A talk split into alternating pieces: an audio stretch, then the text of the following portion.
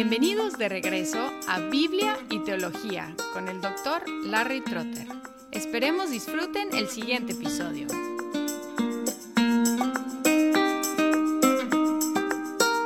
Aunque Alemania se conoce como la cuna del luteranismo, en la provincia del Palatinado, la reforma swingliana y calvinista prosperó y produjo una de las mejores expresiones de la fe, el Catecismo de Heidelberg. Ahora, en cuanto a la historia del Catecismo de Heidelberg, el elector del Palatinado, Federico II, introdujo la reforma en su provincia. Y aunque Felipe Melanchthon, el sucesor de Lutero, dos veces rehusó la cátedra de teología en la Universidad de Heidelberg, él la reorganizó usando su confesión de Augsburgo como su base teológica. La universidad atrajo estudiantes reformados de todos lados, pero se convirtió en un campo de batalla entre perspectivas luteranas, swinglianas y calvinistas sobre la presencia de Cristo en la cena del Señor. En 1560, Federico III, el nuevo elector, decidió a favor de la perspectiva de Calvino, la cual Melanchthon ya había adoptado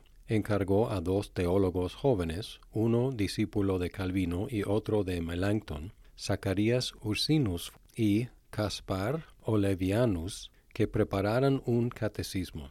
Ursinus fue el más erudito y Olivianus el más elocuente, y juntos produjeron un documento que combinó lo mejor de los dos. Fue aprobado en 1562 por un sínodo de ministros y publicado en 1563 para el uso en las iglesias y escuelas en la educación cristiana. En 1563 Federico mandó que incluyeran la pregunta 80 para contestar el concilio de Trento que había concluido en diciembre. Fue traducido en todos los idiomas europeos y algunos asiáticos. Pocos años después fue dividido en 52 semanas para facilitar su uso durante el año. Se convirtió en el catecismo oficial de la Iglesia Reformada Alemana, pero ha ganado más fama por su adopción por las iglesias reformadas de Holanda, al lado de su confesión belga. Federico III fue el primer príncipe alemán calvinista y recibió amenazas, porque sólo el catolicismo romano y el luteranismo eran reconocidos en Alemania. Cuando publicaron el catecismo, él fue atacado por luteranos y católicos. En 1566 Federico defendió su fe ante el emperador y la dieta de Augsburgo tan efectivamente que aun sus oponentes quedaron impresionados por su fe y su valor. Lo dejaron en paz y el catecismo disfrutó un estatus cuasi legal. El sucesor de Federico III, Luis VI, exilió a los autores y reemplazó el catecismo de Heidelberg con el catecismo de Lutero y la fórmula de concordia, regresando su principado al luteranismo. Luego, bajo el príncipe Juan Casimir, el catecismo de Heidelberg y la Iglesia reformada fueron restituidos. Durante la Guerra de los Treinta Años, 1618 a 1648, el Palatinado fue devastado y muchos reformados huyeron a Pensilvania, llevando consigo su amado catecismo. Después de la guerra, la Iglesia Reformada fue reconocida oficialmente en Alemania. Ahora, en cuanto al contenido del Catecismo de Heidelberg, su tono es moderado, cálido, positivo y personal. Es sólidamente calvinista, pero evita algunos puntos controversiales y abstracciones finas. Las preguntas están en tú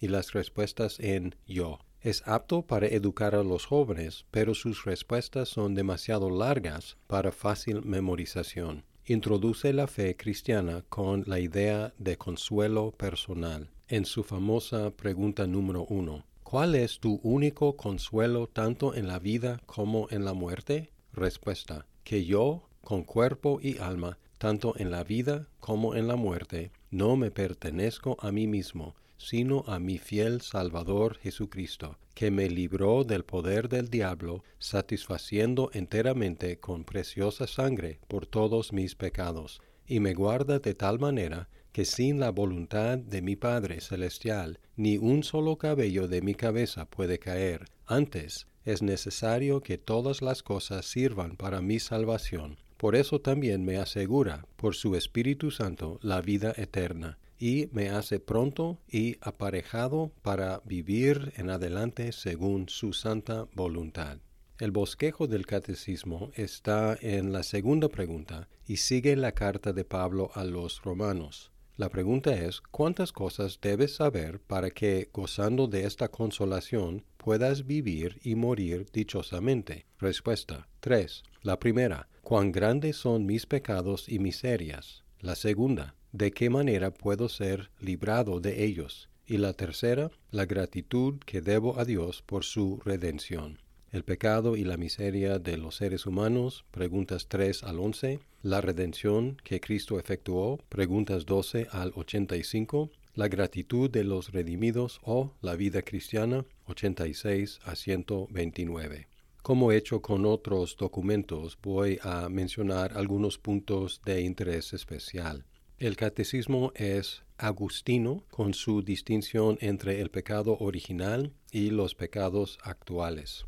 En la pregunta 10 dice, ¿dejará Dios sin castigo tal desobediencia y apostasía? Respuesta, de ninguna manera. Antes su ira se engrandece horriblemente, tanto por el pecado original como por aquellos que cometemos ahora, y quiere castigarlos por su perfecta justicia temporal o eternamente. Según ha dicho él mismo, maldito todo aquel que no permaneciere en todas las cosas escritas en el libro de la ley para hacerlas en la segunda sección sobre la salvación incluye en la esencia de la fe el elemento de la seguridad y vamos a encontrar una leve diferencia entre Heidelberg y Westminster sobre la cuestión de la seguridad como una parte esencial de la fe.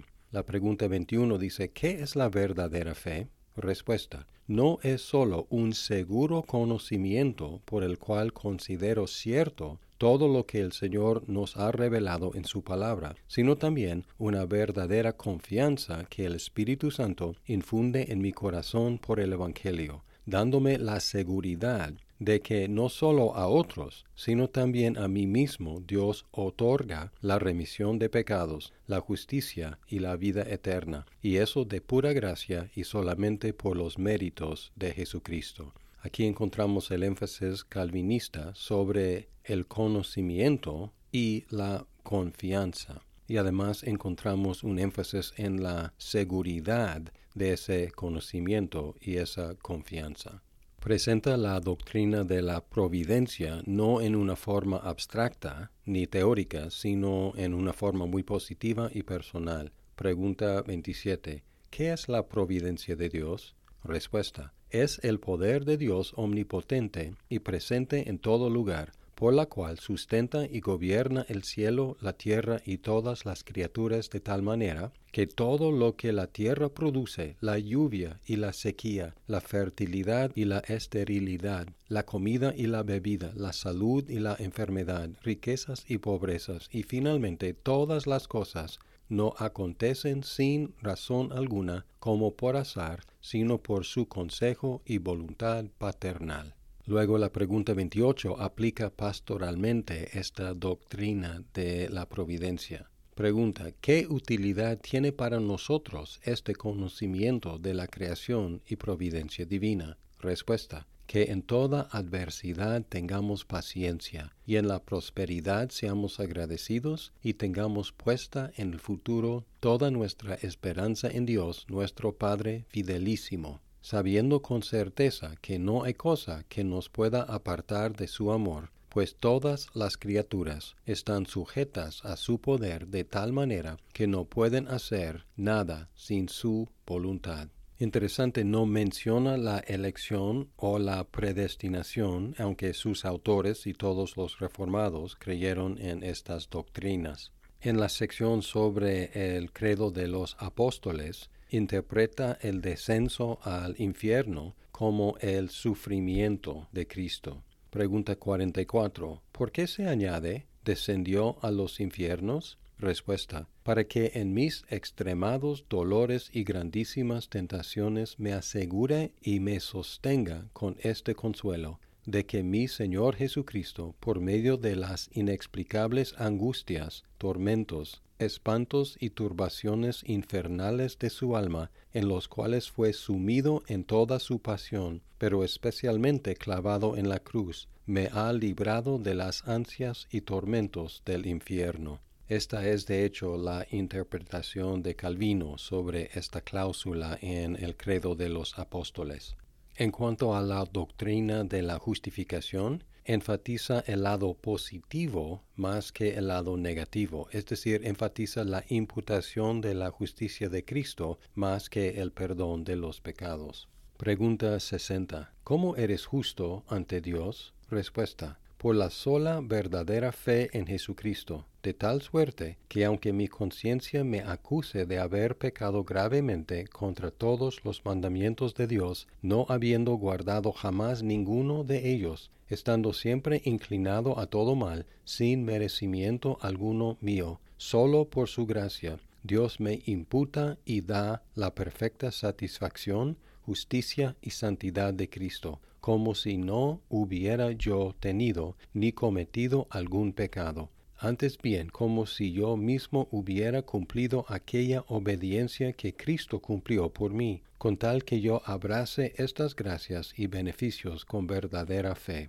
Y luego pregunta 61. ¿Por qué afirmas ser justo solo por la fe? Respuesta. No porque agrade a Dios por la dignidad de mi fe, sino porque sólo la satisfacción, justicia y santidad de Cristo son mi propia justicia delante de Dios, y que yo no puedo cumplir de otro modo que por la fe.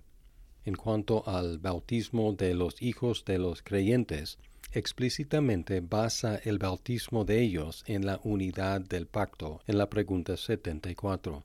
¿Se ha de bautizar también a los niños? Respuesta. Naturalmente, porque están comprendidos como los adultos en el pacto y pertenecen a la iglesia de Dios. Tanto a estos como a los adultos se les promete por la sangre de Cristo la remisión de los pecados y el Espíritu Santo, obrador de la fe. Por esto, y como señal de este pacto, deben ser incorporados a la iglesia de Dios y diferenciados de los hijos de los infieles, así como se hacía en el pacto del Antiguo Testamento por la circuncisión, como sustituto es el bautismo en el nuevo pacto aquí enfatizando la unidad del pacto y también la membresía de los hijos de los creyentes en la iglesia y en el pacto de gracia.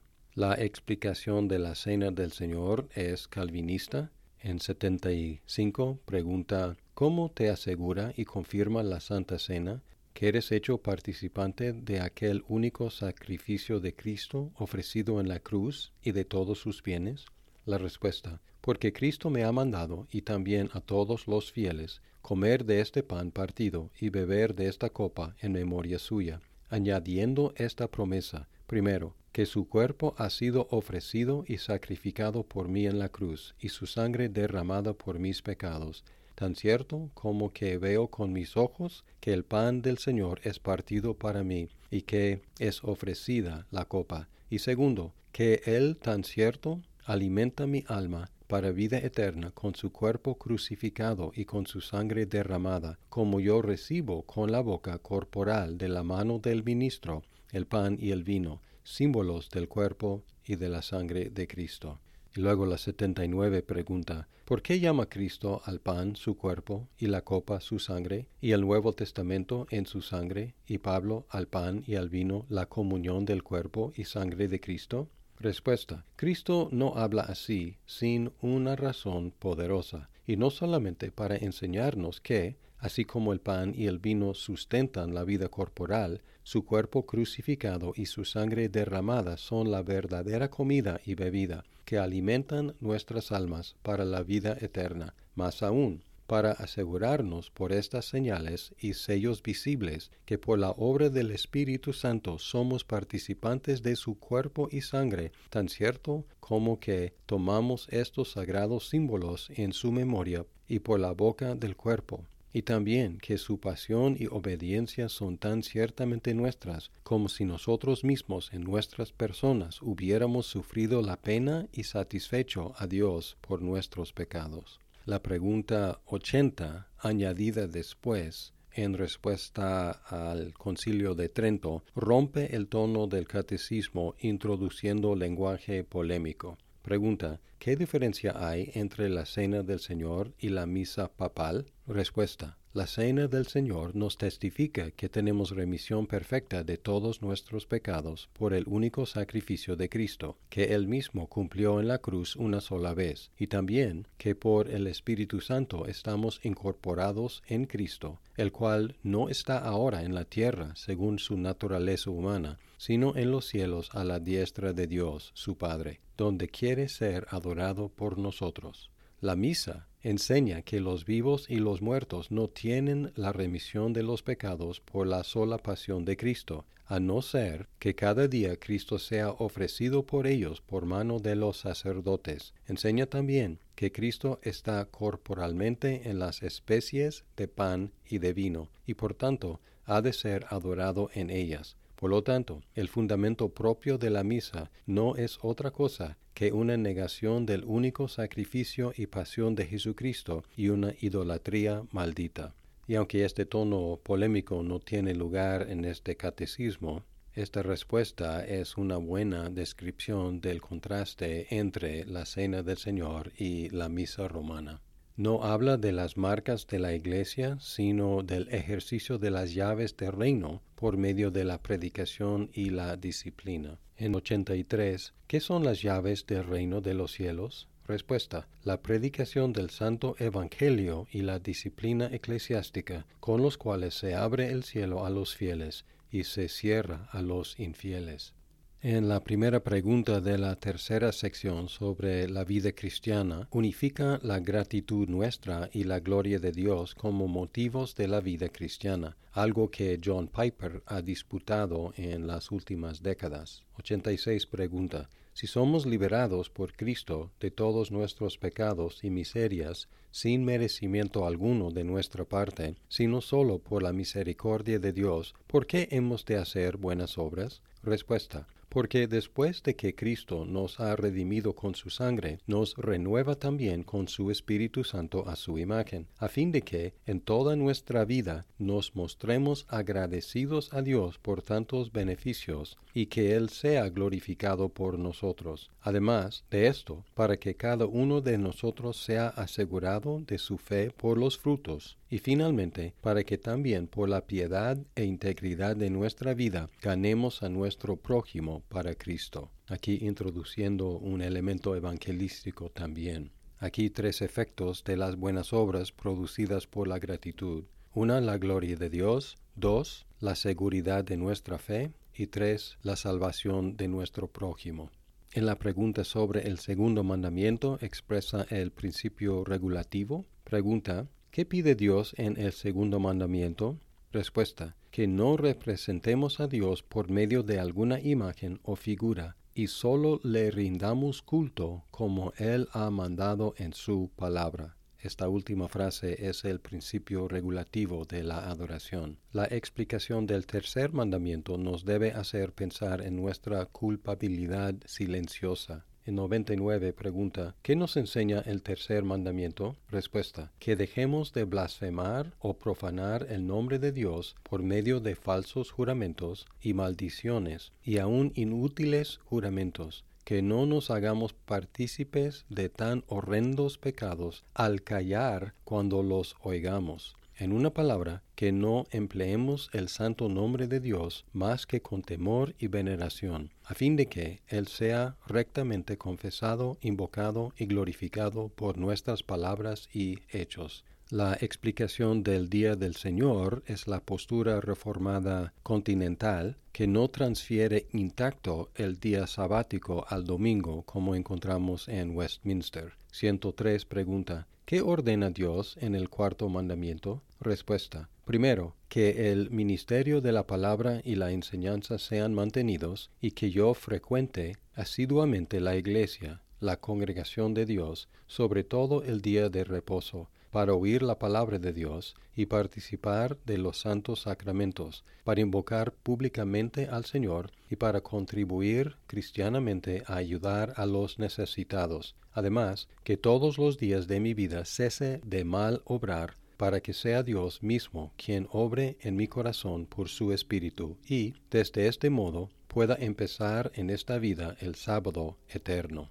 La explicación del séptimo mandamiento nos debe hacer reflexionar en nuestra forma de vestirnos, hablar y las diversiones que nos permitimos. 109 pregunta, ¿en este mandamiento prohíbe solo Dios el adulterio y pecados semejantes? Respuesta, como nuestro cuerpo y alma son templo del Espíritu Santo, Dios quiere que conservemos ambos puros y santos. Para ello prohíbe toda impureza en nuestras acciones, nuestros gestos, nuestras palabras, nuestros pensamientos y deseos, y todo lo que incita al hombre a ello empezaremos a analizar algunos documentos del siglo XVII, los cuales superan los del siglo XVI en cuestiones de precisión, exactitud y lógica. Sin embargo, ninguna confesión o catecismo ha superado el catecismo de Heidelberg en cuanto a su calidez y sensibilidad pastoral.